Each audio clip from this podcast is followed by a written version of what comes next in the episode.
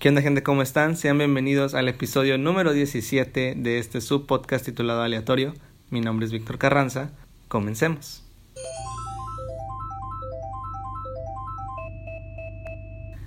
Hola, hola. Martes, otra semana más, otra semana de su dosis de aleatorio, que es 21, 22 de septiembre. Pues ya pasó todo lo festivo, ¿no? Y ahorita estamos como que esperando las ansias de pues que el pan de muerto, la revolución, Halloween.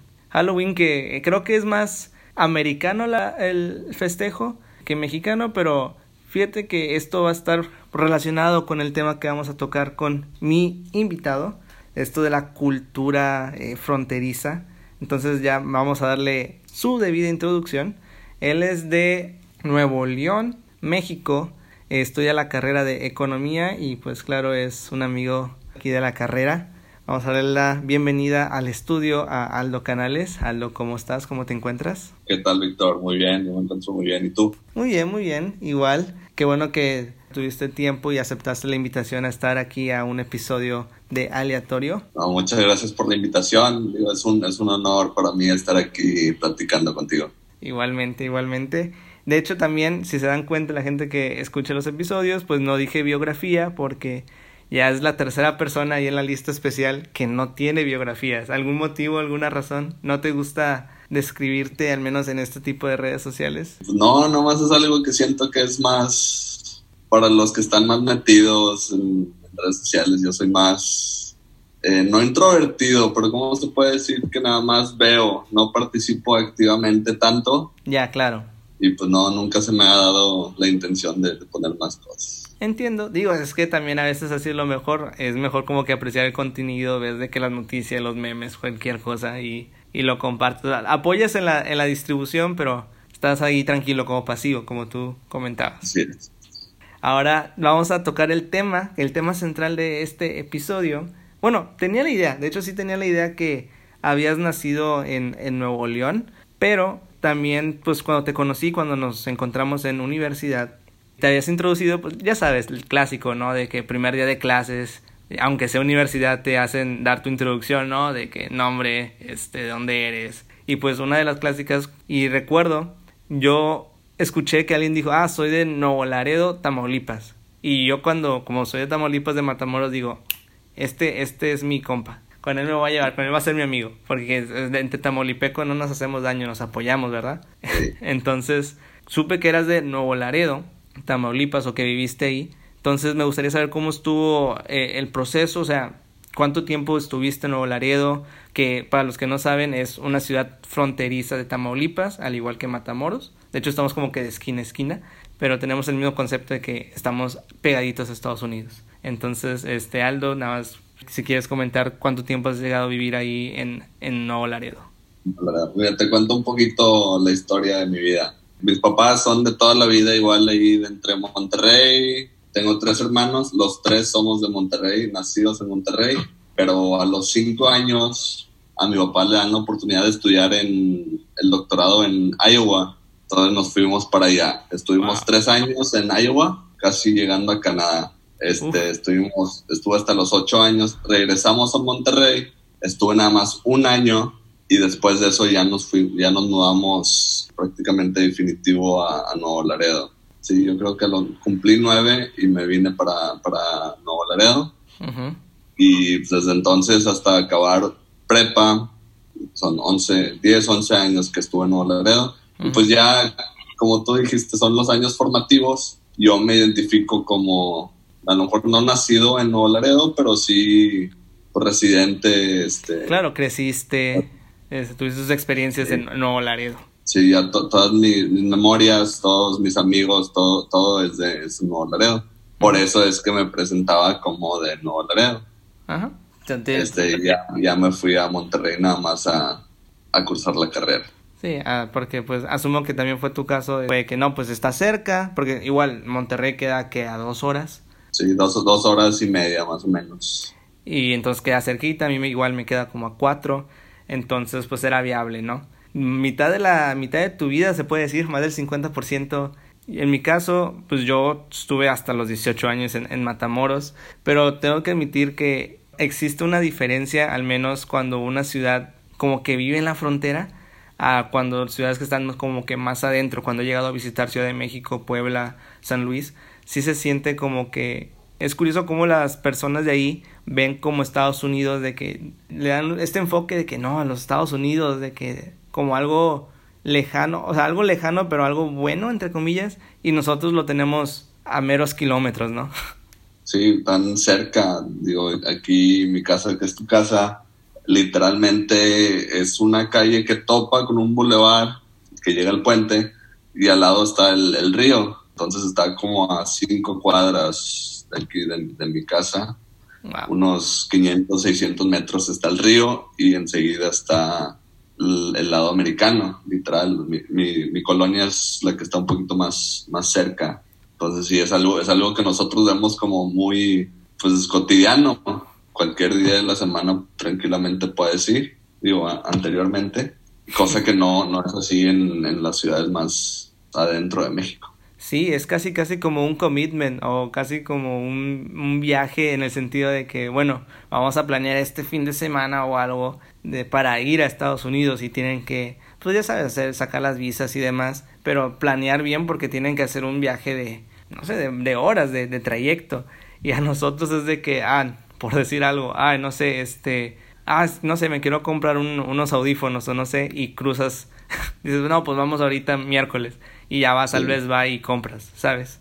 Así es. Pero también hay que recalcar que no es tan digamos, es sencillo, pero no es rápido. No sé si estamos de acuerdo en ese sentido. Sí, pues ahí depende un poquito de la situación, porque yo en lo personal cuento con Sentry, que si no lo conocen, es como un permiso, un, una visa especial que te da un, un pase rápido, haz de cuenta. En vez de hacer toda la fila larga, que aquí en Nuevo Laredo hasta ya pusieron fila de locales, que si tienes dirección de Nuevo Laredo. Hay una fila especialmente para locales y después está la de los regios, o bueno, todos los demás. Y después está el Sentry. El Sentry literalmente es algo muy, muy veloz que filas de horas las haces en 10 minutos. Claro. Sí, sí, es, o sea, a mí sí me ha beneficiado mucho. Así como tú dices, no, pues quiero unos audífonos y voy pues así puedo decir, oye, pues se me antojó un Chick-fil-A, voy, o sea, algo más así mínimo, de que no, no tengo que, no tiene que ser algo muy especial para perderme todo el día, pues voy 15 minutos, como y me regreso. Y sí, sí ayuda mucho a quitarte la fila de, pues sí, como tú dices, de, o sea, puede estar aquí a dos kilómetros el puente, pero si vas a hacer fila, pues te vas a echar dos horas. Literal. Y aún así, recuerdo que justo cuando salió era una diferencia abismal. O sea, había filas, el, digamos, el puente viejo acá de Matamoros, que estaba casi lleno, casi llegabas a las vías del tren, la Sentry ya estaba literal a donde pagas. O sea, desde que literal te ahorraste un chorro, chorro de fila, que es muy conveniente para cuando dices de que, ay, quiero un, un Whataburger, o lugares acá de que solamente están allá, y así de rápido, porque si no, te puedes tardar, digo, hay, hay días buenos que te tardas que 20 minutos en cruzar, que la verdad es rápido, 20, 15 es súper rápido, o hay tiempos que te toca hora, hora y media. Aunque está muy larga la fila del Sentry, pues se, camina rápido, no es como en las otras. Sí, claro. O sea, que te checan un poquito más, te buscan y, así te preguntan. En el Sentry vas y, corres y caminas. De hecho, ese es otro punto clave que, que gustaría tocar, que son pues los negocios, la actividad económica, lo que hay de diferencia entre Laredo y Nuevo Laredo, Bronzeville, Matamoros, cosas así, ciudades fronterizas, porque tú dices, bueno, pues cuál es la necesidad a veces de cruzar, es porque no vas a encontrar tal vez estos productos acá en México, o si los encuentras los vas a encontrar súper caros por cuestiones de impuestos de importación y todo eso. Por ejemplo, los, los cosas electrónicas, teles, consolas, audífonos, te van a salir mucho más caro aquí, ¿no? Digo, si vas a ir a un, no sé, Coppel, FAMSA, Walmart de aquí mexicano, te va a salir más caro. Entonces... Y no mucha variedad también es, algo muy importante. Hay negocios allá como Best Buy, no sé, tiendas diferentes, JCPenney, Ross, de comida, Whataburger, Chick-fil-A, que no vas a encontrar aquí. Y menos en ciudades fronterizas, porque al menos está esta idea que para los negocios inversionistas que quieren traer un negocio acá, a estas ciudades, Aquí no, por ejemplo, en Matamoros no vas a ver un Kentucky. No, no, no existe. Si quieres un Kentucky, a veces dicen, no, pues ¿para qué gasto, invierto en abrir una sucursal allá cuando me va a salir más, o sea, voy a ganar menos por el, porque la moneda es diferente, tienes que pagar, tienes que adaptarte a los precios y pues simplemente no hay tanto mercado como lo que hay acá en Estados Unidos. Si está, por eso a veces es la obligación, ¿no? De tener que cruzar porque no vas a encontrar estos lugares porque es más rentable allá y no conviene la inversión de que vamos a hacerlo aquí, ¿sabes? Sí, pues sabes que sí lo he pensado un poquito anteriormente y no creo que sea tanto por la facilidad de cruzar, sino por el mercado. Va, va. Porque, digo, no, no, no conozco Matamoros así también, pues tan de cerca como Nuevo Laredo, pero que Nuevo Laredo, si pones un restaurante de comida rápida, high-end, como lo es Chick-fil-A o Whataburger, más caros, de mejor calidad, más limpios, la gente no va no todo el mundo pues les, les alcanza económicamente. El Nuevo Laredo es, es, una ciudad muy, pues yo creo que a lo mejor un, un 70% está ahí en la línea de pobreza o a lo mejor un 50%. Y es son mínimas las personas que podrían consumir en este tipo de tiendas o, un Best, si pones un Best Buy, pues cuánta gente es la que te va a consumir este tipo de, de productos. Pues no, no costea hacer eso. O sea, pienso yo que es más por el alcance económico que hay en la ciudad. Aquí igual, yo sí hay tiendas, sí hay, hay Walmart, hay HEB, hay Starbucks, hay KFC, hay McDonald's, Carl Jr., Burger King, y párale de contar.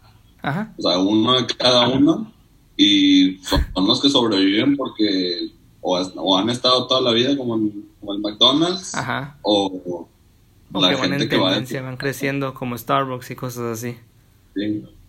Si lo piensas en, o sea, si vamos a las ciudades como Monterrey, Guadalajara, México, que tiene estos de que ves va y demás, pues sí, o sea, hay una mayor, tal vez no en porcentaje, pero sí en cantidad de personas que, este, pues tienen el ingreso para poder sustentar eso. y pones, suban porcentaje hipotéticamente que sean iguales, pero Monterrey es una ciudad cinco veces más grande, diez veces más grande que Nuevo Laredo. Hay que Nuevo Laredo es más pequeño y aunque hay gente que sí lo pueda pagar, pues es mínimo y no, no muchas veces es una inversión que pueda, pueda ser rentable. Por eso a veces pienso que al menos ciudades como, como estas grandes, casi casi tienen su mini Estados Unidos dentro, ¿sabes? tienen el acceso a ellas. Claro, aún sigue siendo a veces más barato comprarlas allá en Estados Unidos, pero pues lo tienen a su disposición, ¿no? No tienen que hacer el trámite de visa o cosas así, para poder ir a, para cruzar el charco, ¿no? Para cruzar el río Bravo. Sí, igual como Monterrey, y hasta creo en, estos últimos años, no sé si lo has notado, pero en Monterrey pues ha habido un boom de tiendas comerciales y, y malls, porque ya no vienen al Laredo por el tipo de cambio, pues ya, mm, ya no es rentable para ellos dar la vuelta y gastar más dólares, que les va a costar más en pesos. Y, aquí, la, Laredo, Texas, se ha ido vaciando poco a poco el comercio en el sentido de... De consumo, tal vez. Consumo personal, consumo personal. Que vienen los regios al mall, así. El mall, si vas ahorita, está a lo mejor al 20% de la capacidad que estuvo en el 2005, no sé. Sí, sí, ah, ya, están convirtiendo las grandes tiendas en, en mall, digo, en gimnasios y uno de boliche, ya no son JCPenney, ya no son Sears, ya no son este el Joe Brand, que era muy famoso, ya, ya no existen. Sí, se van quebrando, van desapareciendo. Eh, tocaste lo del tipo de cambio que sí es cierto, o sea, a veces yo me quedé, perdón, con la, con la idea de que sí, o sea, en 2010 cuánto estaba el dólar, estaba a 10 pesos, entonces era como que, sí, perdón, 12, 13 pesos, entonces era como que, oye, pues me conviene ir allá porque literal antes nos costaba la mitad, la mitad de lo que nos cuesta ahora un dólar, tiene mucho sentido. Sí, que, que, mucha gente en Monterrey, pues, si me voy a dar la vuelta, va a salir 200 pesos más barato, cuando antes te salían 1000, 1500 pesos más barato una tele, por, por ejemplo. Y yo pienso que ya, y para allá va, Laredo ya está dejando de ser un, lugar de compras para los regios y para los demás. Claro. Sí, como antes ya no. Sí, se puede apreciar igual acá, al menos en Matamoros. El más. Es, yo digo que está más gacho el caso para Bronzeville, porque al menos Bronzeville, su mercado era, Matamoros casi, casi. Pues tenían estos dos ciudades, pero ahora con todo esto, el que está más caro. Y más, al menos en esta situación que está restringido el acceso, es de que ha estado sufriendo. del mall sí, ya han cerrado tiendas y demás, porque ya no, ya no está esa tendencia de que, ay, sí, vamos a, ahí al mall a ver qué compramos y demás, porque pues ya, ya no, ya no es el caso, sea, a veces más barato ahora con esto de en línea, pues ya no, ya no hay la necesidad. Digo, como quieran, Nuevo Laredo no se queda atrás en el sentido de que es un puerto, un paso importante, como nos comentaban en clase, ¿no? Que es el puerto comercial, digo, el cruce comercial terrestre más importante de México. Aún sigue habiendo negocio y sigue habiendo de que importación y exportación a través de ese método. Sí, si, nos vemos pero el consumo personal. Exacto. A lo mejor ha incrementado un poquito y no es el cruce más importante terrestre de Estados Unidos, no de México. O sea, ah. Estados Unidos, el 80% del, del, del tráfico terrestre pasa por aquí. Y, y, pienso que a lo mejor eso también es un factor. Mucho de lo consumo personal que se consumía antes en Estados Unidos pues pasa por aquí y se va a México o de México a Estados Unidos. Ya. Esto no, no ha bajado más que ahorita en la pandemia que sí, sí bajó un, a un 40%. Tocando ahora aspectos de, cuestión social, ya tocamos la cuestión económica tal vez con el, con el consumo. Hay que también ver pues algunos aspectos sociales que conlleva tal vez vivir cerca de la frontera. Este, en el sentido, tal vez tocamos primero migración, porque pues es el la etapa final, ¿no? Como el último nivel, si lo quieres ver, para esas personas que tratan de, de inmigrar de, ya sea si son de México o de lugares más de Centroamérica, a lo que es ya Estados Unidos. Me es curioso porque al menos eh, aquí en Matamoros, antes, te diría, antes de que entrara Trump, casi casi, yo no veía tanto caso de migrantes que estuvieran en las calles o sea, sí había migración y todo, pero teníamos instituciones como Casa de Refugio y demás. Casa del Amigo también se les conoce. Y ahí se quedaban y no, al menos no llegabas a ver como que personas en la calle que querían cruzar, ¿sabes? De migrantes. Y ahora con lo que pasó de Trump, el muro, y que no quieren pasar, sí he visto al menos un incremento en comunidades, hasta se han creado comunidades cerca de los cruces porque no le permiten el paso. Es como si fuera un paralelo, ¿no? Gente que cruza que está yendo a Estados Unidos y al lado ves gente que pues no pudo, que viajó, que es algo que tal vez no llegué a saber en otras ciudades que están en el centro de, México. Sí, sí, te acuerdas de, la caravana. La caravana, ¿te acuerdas? Como tres años, sí, fue por los tiempos de Trump, ya este, después. Y llegó la ola y, y ibas al puente, que eran unos 50, 100, 200 personas. Ahí, como tú dices, al lado del puente, tú vas a cruzar y están ahí no pueden cruzar. Es algo muy, muy intenso de ver que pues, la, gente probablemente cuántos, cuántos días tengan, hayan tenido de camino. Y aún así existen esas instituciones, estas instituciones que tratan de darle guía, este, cuestión de leyes para que le puedan ayudar a, pasar, pero pues, o sea, son muchos casos y se puede ver al menos en, en estos, cuando cruzas el puente es de que se trata de ayudar. No es tanto que se queden ahí, sino que es que ya cruzaron y pidieron su estatus muchos de asilo, los centroamericanos que, que vienen huyendo de su gobierno. inseguridad, que, pidieron, que, que pidieron asilo y lo regresan y tienen que esperar aquí en el lado mexicano en lo que les dan respuesta. Y ahí es donde muchos quedan en el limbo de que voy a estar y ya llevo dos años esperando, ya llevo cinco años esperando. Y ahí es mucha, muchas veces donde la gente batalla de, pues, de que voy a vivir, cómo voy a sobrevivir.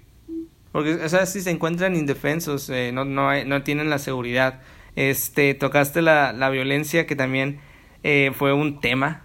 ¿Cómo es que llegó a pintar la imagen para nuestros vecinos de, de acá de Estados Unidos, no? Cómo es que al menos nosotros de Matamoros, Reynosa, no sé, pasas, o sea, van de que son más, es más constante el flujo de gente de México que va a Estados Unidos a la gente que viene de Estados Unidos para acá, para México. ¿Por qué? Porque lo ven inseguro, o sea, ven como que, ay, no, me van a, me van a dar un levantón o me van a atacar o así, porque la, toda la imagen que le han dado pues ha sido de eso, de inseguridad. Y, y pues es muy curioso cómo el flujo no es, no, no es recíproco de la misma forma.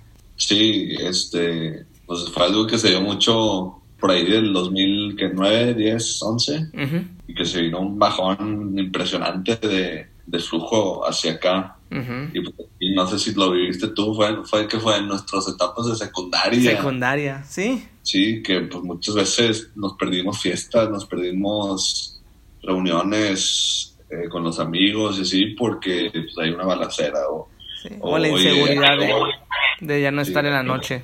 Y, y, que fue bajando un poquito por ahí del 2015, 2016 que fue regresando un poquito a la normalidad y esos los el flujo que tú dices de allá de Estados Unidos a México como que medio iba regresando con esas olas de al menos los paisanos que vienen en fiestas de que cómo se dice Navidad y así que vienen a pasar mes acá. Claro. Y se regresan pero ese es el único flujo que hay para allá pues sí estás en lo correcto no es como que vengan a Monterrey a de shopping ajá pues, no es común, así como familia, de que si vives en la frontera, ah, fácil tienes un tío, ¿no? Un primo que vive allá. Entonces, en Navidad, en Thanksgiving inclusive o así, se, se jalan, ¿no? Y vienen, no, pues vamos acá y tal vez es cuando hay más flujo. Pero sí, digo, yo veo Matamoros, digo, este año no tengo tanta referencia porque creo que no me ha seguido cuatro veces a Estados Unidos este año. Entonces, podía haber al menos en años atrás que siempre hay mucho más fila Sí, definitivamente. Sí, siempre, siempre es la ley, más que las excepciones de cuando vienen los, paisanos. Siempre hay más fila de aquí para allá que de Estados Unidos para México. Es, se ve esa tendencia, pero tal vez por cuestiones de inseguridad, tal vez porque no le ven lo, lo interesante como nosotros vemos lo interesante de allá. Es, sí, es diferente completamente el estilo de vida de estas personas, ¿no? Lo que leí hace poquito Dime.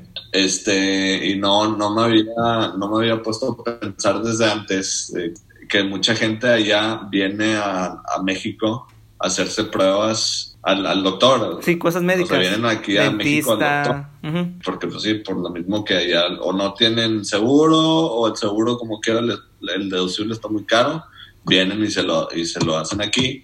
Y aún sin seguro y aún sin, sin nada, les sale más barato que allá. Esto sí es algo que, Digo, hace, hace poquito leí una nota de, de gente que hacía eso y me puse a pensar de que, oye, pues es cierto, y, si pasa, o sea, si muchos amigos de allá pues, vienen al doctor aquí se ponen los frenos aquí y, todo.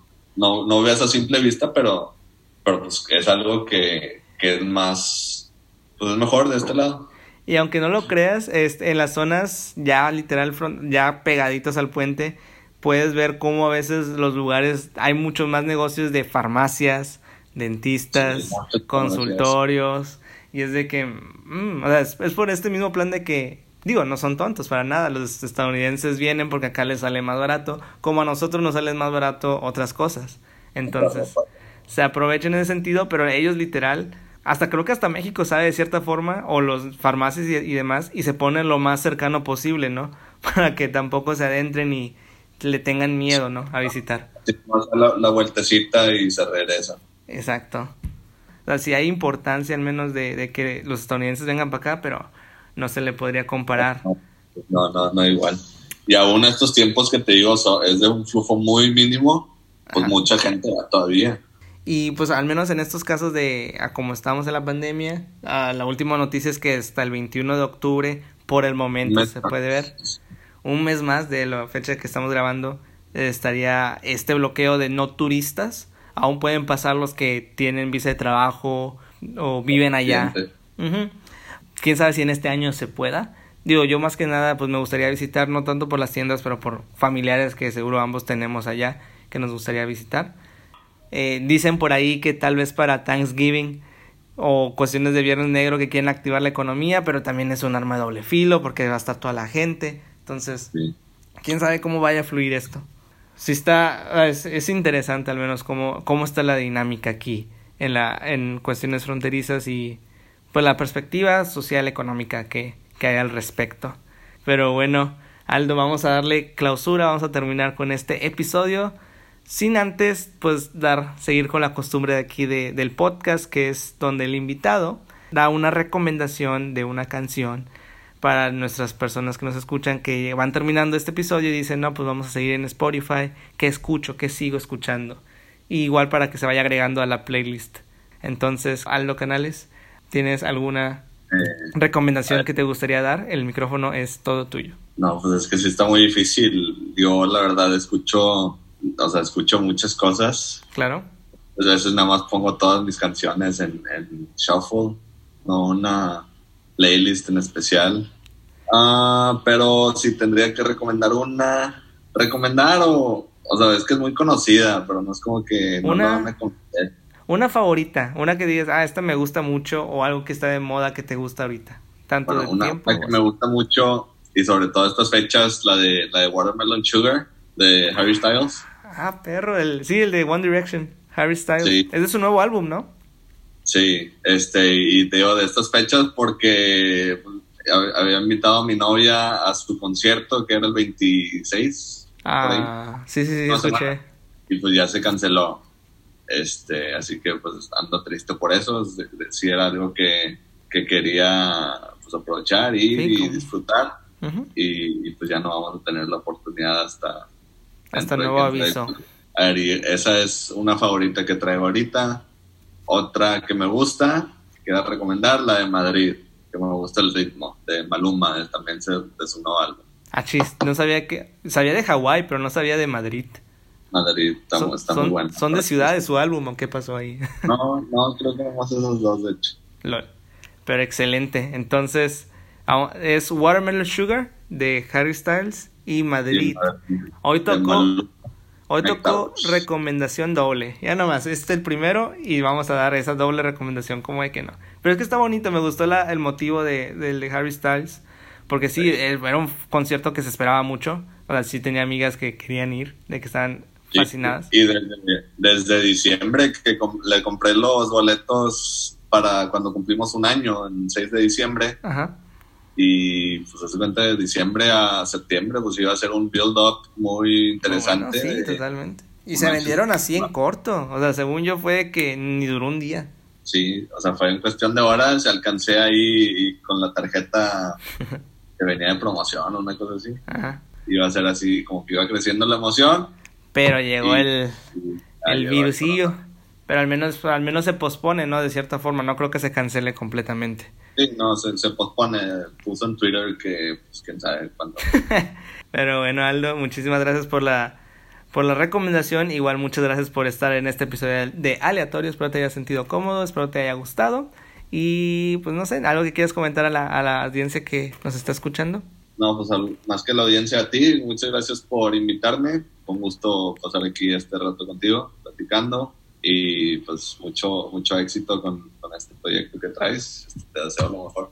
Ah, muchas gracias Aldo. Igualmente te deseo mucho éxito. Ahora hay que despedirnos del público. Muchísimas gracias gente por escuchar otro episodio más de Aleatorio. Espero les haya sido de su agrado y cuídense mucho. Ya saben, nos vemos la...